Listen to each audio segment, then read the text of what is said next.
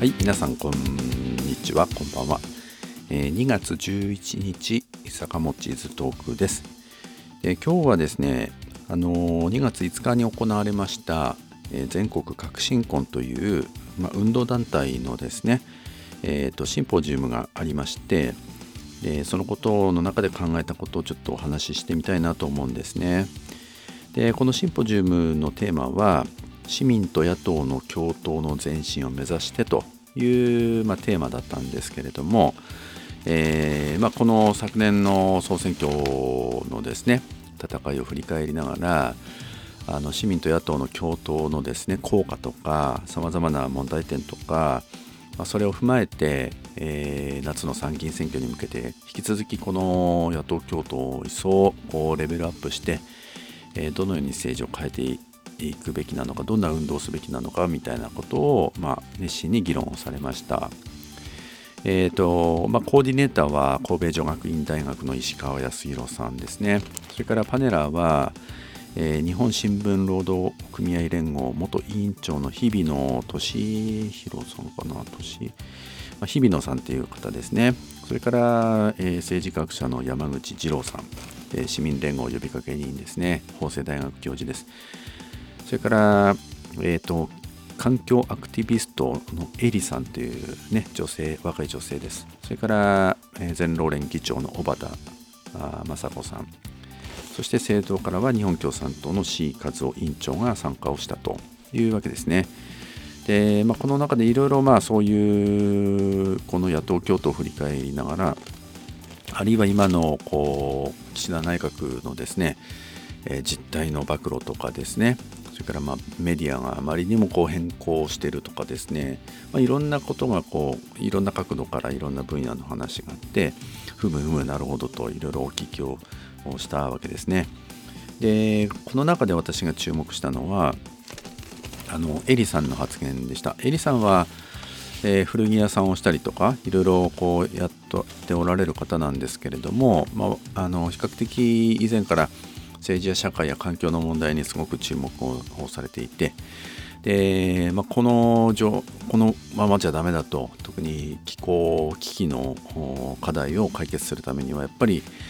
あのその問題をですね取り上げて政治や社会の問題にしていく必要があると。それをですねこう政治課題にしていくと。いうことで、まあ、今度の昨年の総選挙でも、えー、いろいろこの、まあ、政治家とトークをしたりとか街頭でいろんなこの若者たちと共に、まあ、若者のこう働き方の問題とかジェンダー平等の問題とか環境の問題とか、まあ、そういった問題をですねこの街頭でアピールをして若者たちと共にあの多くの人たちにですね政治と自分たちの、暮らしの問題と結びついてるんだよと。やっぱり投票にぜひ行ってね社会を変えようというようなアピールをされて、まあ、かなりあのいろんな新しいこう運動をやって、えー、影響も与えたんじゃないかなというふうに思います。まあ、以前の坂本チーズトークでもエリさんのことはちょっと取り上げたことがあったかなというふうに思います。でそのエリさんがですねそうやってですねあの、まあ、詳しくはいろいろネットで探していただいたらいいかなと思うんですね。例えば、えー、あの赤旗新聞赤旗の報道でも書いてあるんですが長期政権で起こった問題をクイズで発信するクイズこの国の問題が問題というプロジェクトをやるとかね、まあ、そういうものはぜひ、えーとまあ、検索して探してみていただいたらいいかなと思うんですが、まあ、そうやってですね多くの若者たちに、まあ、アピールをされているこのエリさん自身がですね、まあ、率直な思いを語られたところがあったんですね。というのはあのそういう運動は非常にこの若い人たちと広げられてよかったけれどもしかしこの、まあ、総選挙の結果自身がすごく、まあ、残念な結果だったということもあって落ち込んだということもおっしゃいましたけどよりやっぱりあのエリさんがすごくこうあの気持ちを込めて語られたのはやっぱ若い人たちがです圧倒的にこの諦め感があると。頑張っても変わらないっていう感じの思いがあってあの彼女の言葉を使うとあの蓄積された諦めムードとこういうものはですねやっぱり若い人たちの中にすごくあるという話があってでそういう若い人たちへのアピールを一生懸命やって手応えはあったんだけれどもしかし多数の若い人たちにやっぱり届かないというようなことにすごく何て言うかあの疲労感があるっていうようなねお話をされていてだけどこの運動を続けていくことが大事だと思うんだと。でその続けていくためのその力というものがやっぱなかなかないなみたいなねあの継続していくことをさせていくことが本当に難しいということでね、まあ、やっぱりね何て言うかなこのこうやってもやっても届かないっていう感じですかね、まあ、そういうようなことをお話をされていて確かにそうだなっていうことを、まあ、そのお話を聞いていて私はすごくあの感じたんですね。で特にあのやっぱり、まあ、あの山口二郎さんなんかもおっしゃってましたけど、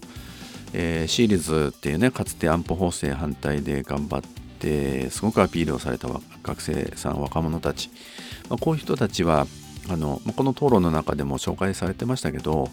あの今もその人たちは、えー、市民運動の中で縁の下の力持ちですごく頑張っていらっしゃるんですよということも、まあ、エリさんからお話があってすごくそこはあの救われた気がしたんですけどしかしやっぱり若い人たちっていうのはあの山口先生曰くやっぱりねあの就職だとか卒業だとかあのそういうものがこう次々この降りかかってきて若い人たちが継続して運動そのものにやっぱり関われていけてないんだっていうようなこともねおっしゃっていてだからこそベテラン組の、まあ、山口さん曰く年寄りがこういう運動をねしっかりやっぱりこう支えていかなきゃいかんなっていうようなこともお話をされていたないたわけですね。で、まあ、そういうことをですね私もこうエリさんの発言を聞いていてやっぱり、ね、そういう若い人たちをこう励ましてどうやって、えー、そういった運動を若い人たちの中に広げることができるのかなということをいろいろ考えながら、まあ、そのあとねあった、まあ、たまたま党の中の会議で、まあ、こういうことをこうちょっと紹介をして、えー、やっぱ若い人たちの中にそういうこうあの届く言葉なんかをねあのもっともっと磨かないといかいけないですよねみたいな話をしていましたら、まあ、その党の中の会議でねある方があの私の発言を受けてあの本当そうなんだと。今の若い人たちが、本当に今の社会の問題と自分の問題と本当にしっかりこう切り結んでで社会の問題のいろんな社会現象、まあ、こう若者たちの、まあ、例えば低賃金を生んでいる問題とか気候危機をこう生んでいるそういう社会の仕組みの問題とかこういうものがやっぱ若い人たちの中にやっぱりこう入ってってないっていうかねやっぱ知られてないっていうかそういう問題があるんだということを発言をされてで共産党日本共産党もねあのそういう社会変革をするという党なわけでその党の中の若い人たちの中でもやっぱり社会を変えていく見通しとか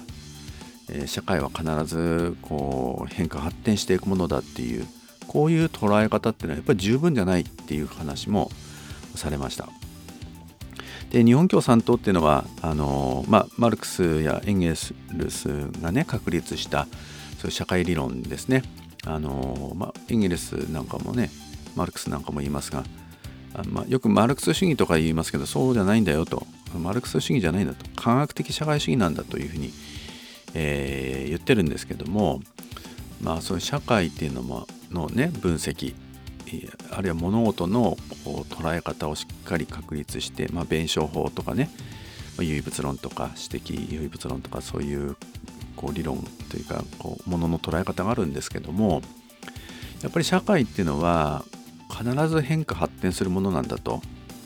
でなぜ例えば資本主義社会でなぜこのように格差が生まれるのか、えー、搾取というものがこの仕組みとして成り立っているのかそういう搾取が生まれ搾取という仕組みが生まれてくる必然性そしてまたその搾取が、まあ、こ今日の資本主義の社会の中で、まあ、現にそれは存在しているんですけれどもそういう人々をこう絞り取っていく仕組みっていうのがこの先延々延々と続くのかというわけじゃないよと。これは必ず変わるんだと。でなぜならこういう理由なんだっていうことを理論として解明したのが、まあ、科学的社会主義だったり、まあ、マルクスの経済学だったり資本論だったりするんですけどもそうやって社会が現に成り立ってる理由。そしてまたその原因になにある社会がこのままで終わるわけではない。必ず変化するんだ。でその変化するという理論に基づいてやっぱり私たちそれを知った人々がそれに基づいて実践をするっていうあの人々の、まあ、認識を変え人々がそこで立ち上がって団結して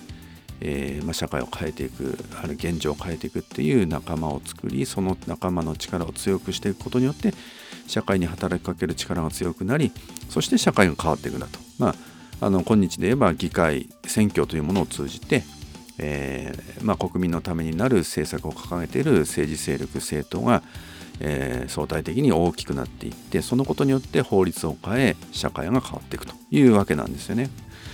でそういう理論をしっかり掴んで、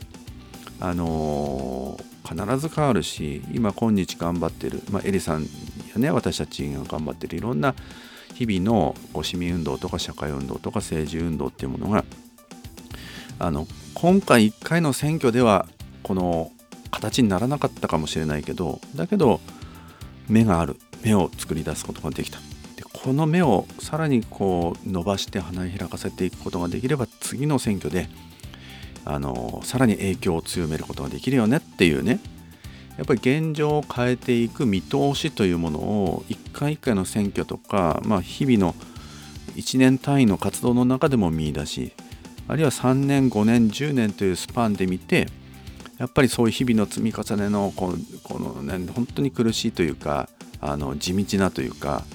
あの草の根のねそういう活動の積み重ねが社会を必ず変えていくじゃないかと。実際に今から20年前見てごらんよと。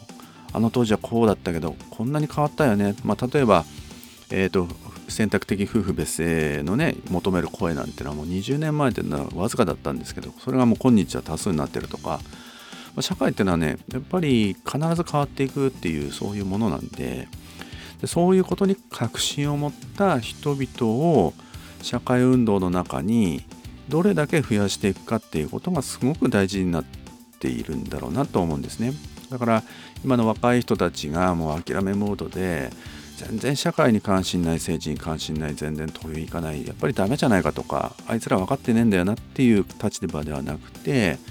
若い人たちがなぜそのように諦めムードになってるのかっていうところを若い人たちその実際のその人たちの足元に行って話を聞いたり実態をつかんだりしてなるほど若者たち諦めているその理由はこういうところにあるんだなっていうことをやっぱり解明すれば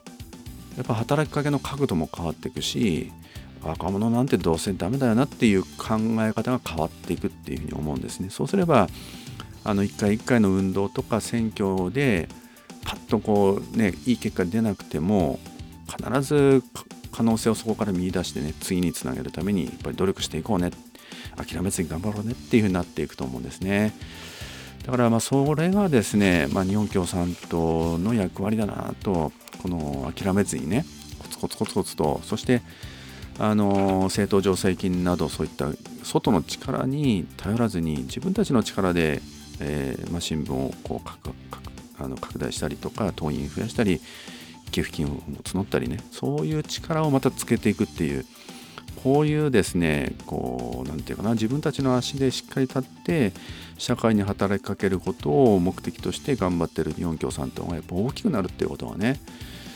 社会運動の前進にとって欠かせないなと若い人たちの中にあのそういう考えを持つ人たちを増やしていくっていうことが社会を変えて若者を変えていく大きな力になるんだろうなっていうことをねまあ、この話をこう聞いていて思ったことでした。えー、今日は2月11日坂本チーズトークでした。お聴きいただきましてありがとうございました。